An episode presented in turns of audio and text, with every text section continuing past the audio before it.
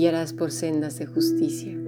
Bueno, estamos en la segunda parte de nuestro podcast de hoy, con esa pregunta, ¿verdad?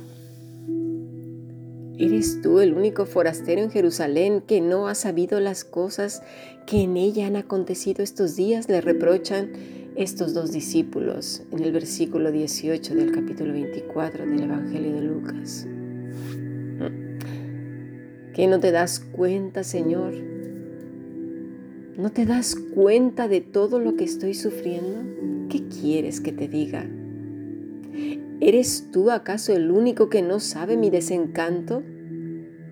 ¿Mi tristeza, amargura, soledad, enfado, enojo, frustración? ¿Mi temor, el horror, la ruina, la enfermedad? ¿Cómo es que me preguntas?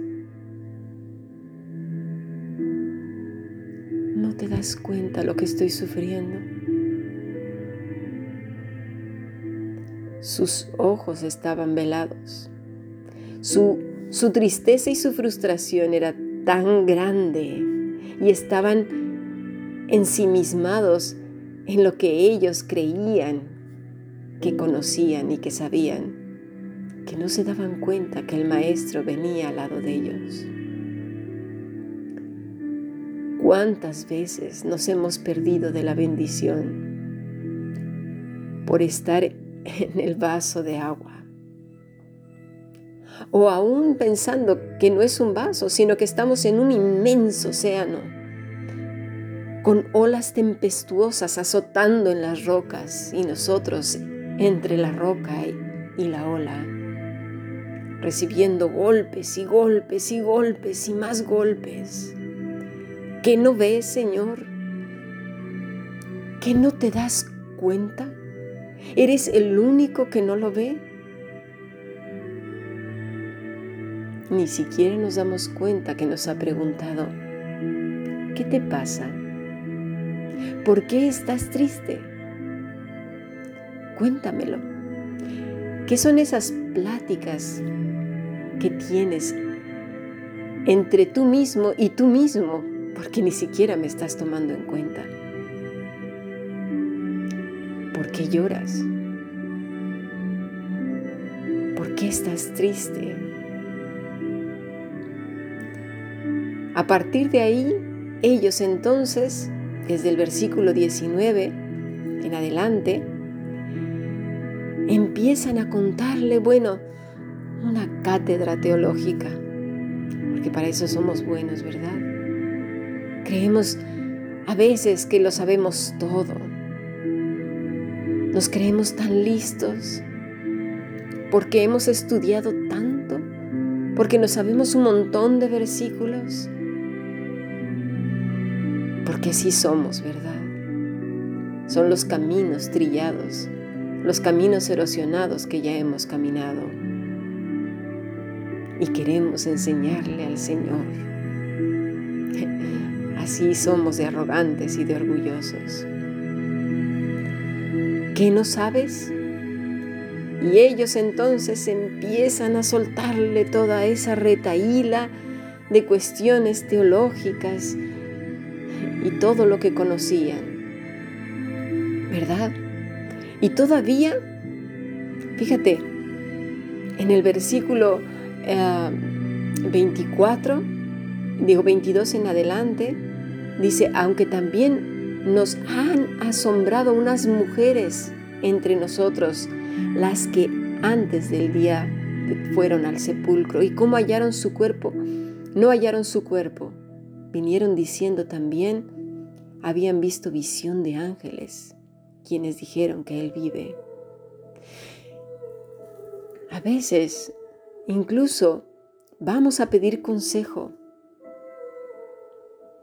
hermanos piadosos nos dan palabras de aliento. Intentan incluso avivar nuestra fe y esperanza. Pero no hemos tenido tiempo con el Señor. Simplemente vamos a que nos digan lo que queremos oír. Pero eso, hermano, hermana, no es el agua de vida. Eso simplemente aplaca la comezón del oído.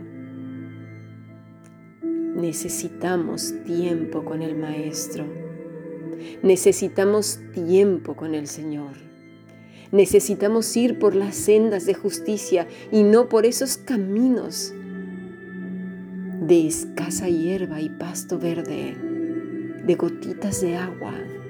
¿Te acuerdas? De esas aguas cristalinas que solo Dios nos puede dar. Esas mujeres les dieron el, el testimonio, lo que habían visto, pero no fue suficiente. Necesitaban pasar tiempo con el Maestro. Y fíjate bien en el versículo 25 lo que dice el Señor. Entonces se les dijo, oh insensatos y tardos de corazón para creer todo lo que los profetas han dicho. seria reprensión del Señor. No solamente recibimos de parte de las escrituras y de Jesús mismo palabras de consuelo y de aliento, también de corrección. La palabra que utiliza el Señor Jesucristo es anoetos, sin inteligencia, que no captan, que no prestan atención, que no observan, y la otra palabra es bradus, que son lentos, tardos, pero no de cabeza, porque ellos ya habían dado una cátedra teológica, lo tenían en su cabeza. El Señor Jesucristo se refiere al corazón, al corazón, no al intelecto, en el corazón. Si lo que aprendemos no queda escrito en las tablas de nuestro corazón, se quedará solo en nuestra cabeza. Y cuando seamos movidos a otros prados, a las sendas de justicia, caeremos en esta trampa, en querer entenderlo todo con la mente. Con los terrenos erosionados y llenos de lombrices y nemátodos y piojos. Aceptemos con amor la reprensión del buen pastor y pidamos un corazón que atesore sus enseñanzas, que tenga buena memoria, que abrace al Maestro con todas sus fuerzas y en las que el Espíritu Santo nos da a los mansos y humildes de corazón. Porque observa lo que Jesús hizo en el versículo 28 lo leeré para ti. Llegaron a la aldea donde iban y él hizo como que iba más lejos. ¿Quién? El Señor. Hizo como que iba más lejos. Mis estimados, que nos sepa a poco los momentos de intimidad, que nos sepa a gotitas pequeñitas en medio del desierto, de tal manera no lo dejemos ir. que le digamos con todo nuestro corazón, quédate con nosotros, quédate conmigo, Señor. Pasemos juntos hasta el amanecer. Quédate conmigo porque quiero saciar mi sed hasta el anochecer. Quiero estar contigo porque necesito de ti. Y es así, mis estimados, que como ese siervo que brama por las corrientes de las aguas, iremos al amado.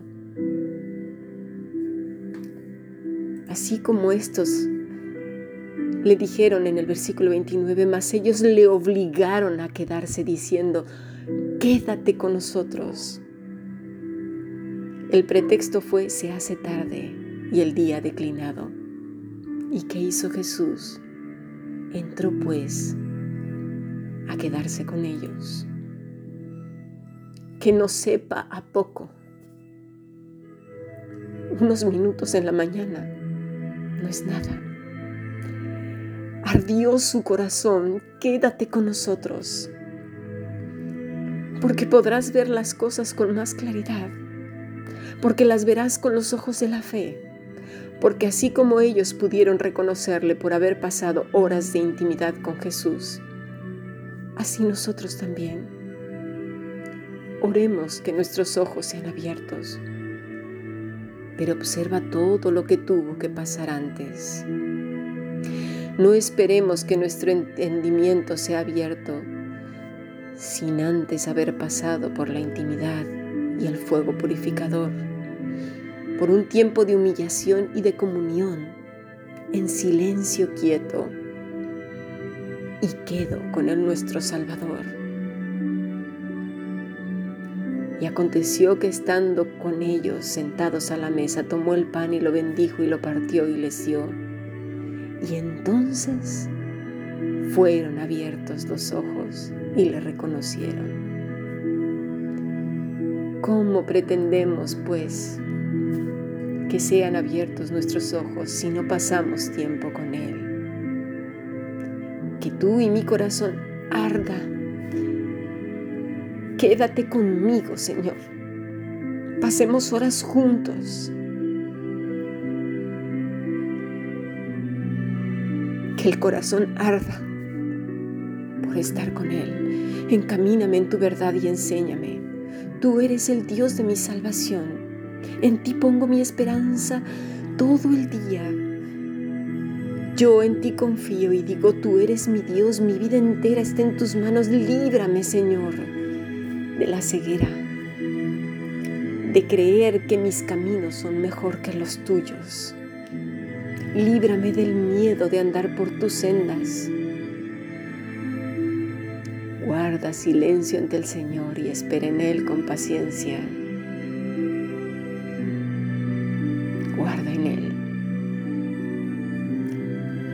Sigamos aprendiendo. Bendiciones.